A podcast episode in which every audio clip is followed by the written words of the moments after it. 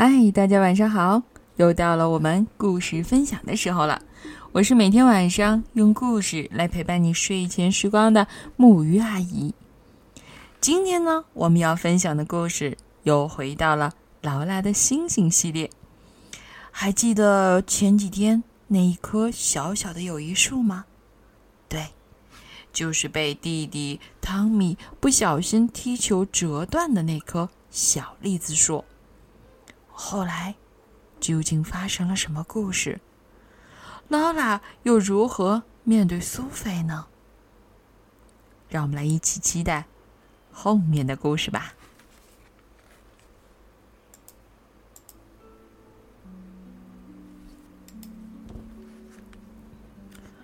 该怎么办呢？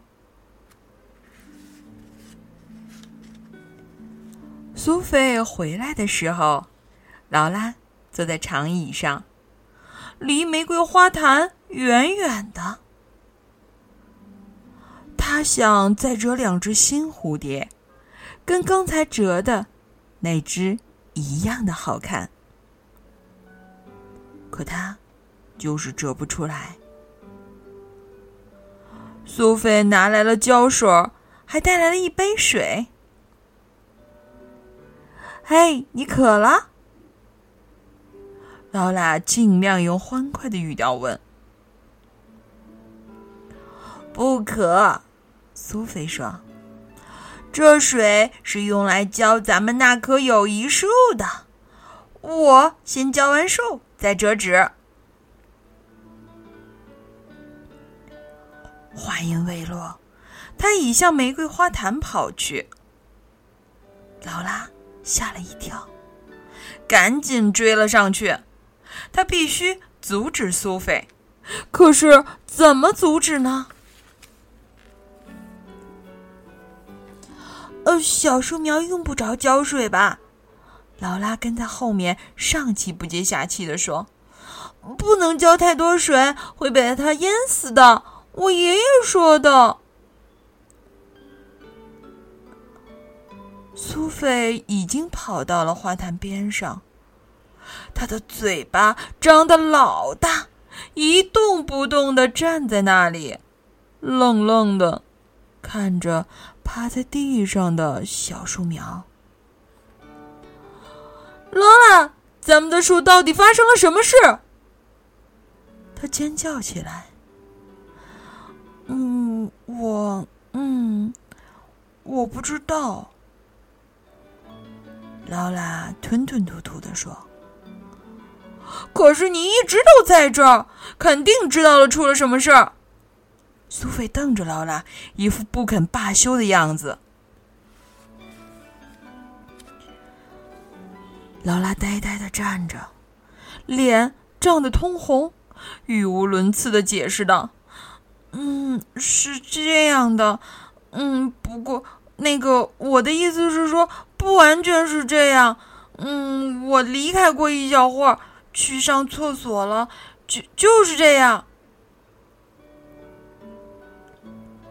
苏菲眯缝起眼睛说：“劳拉，我觉得你在撒谎。”劳拉拼命摇头，同时拔高了嗓门，想让自己的抗议听上去显得很恼火。我根本没撒谎。话一出口。他就觉得脸好像更红了。劳拉很生自己的气，他应该提前想好怎么对苏菲解释。劳拉也生苏菲的气，为什么苏菲不相信他呢？胡说！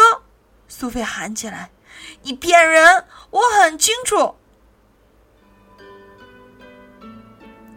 我没骗你。”劳拉半是失望，半是恼怒，她的脸热得烫人。那你说说看，到底是谁折断了咱们俩的友谊树呢？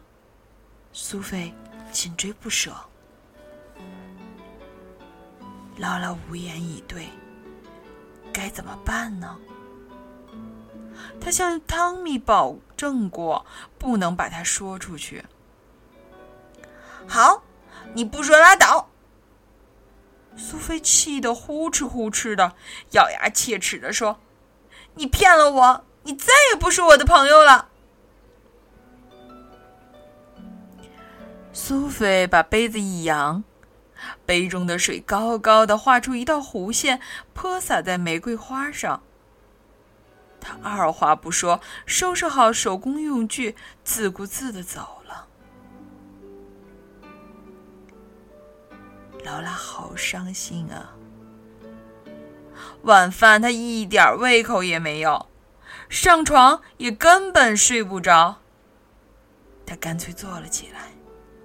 抬眼望向窗外，夜空中高悬着他那颗小星星，正闪烁着明亮的辉光。到现在，劳拉和这颗星星已经相识很久了。星星是他的朋友，他告诉星星自己所有的事情。唉，星仔，劳拉叹息了一声：“我该怎么办呢？如果告诉苏菲是汤米的球砸折了小树苗，他以后就再也不会跟汤米玩了。而且那样的话，我也没能遵守自己对汤米的诺言。可如果我不对苏菲说出实情，我们就不能做朋友了。”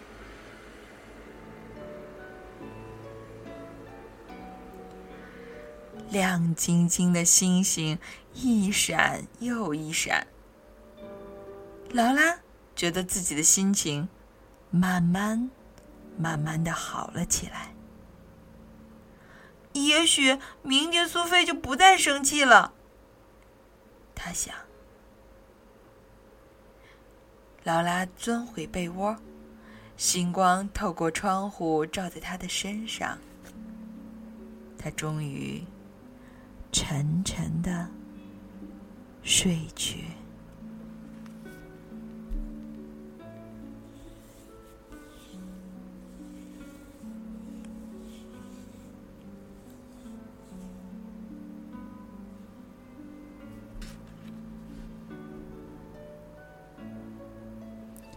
好了，今天的故事呢，就到这里了。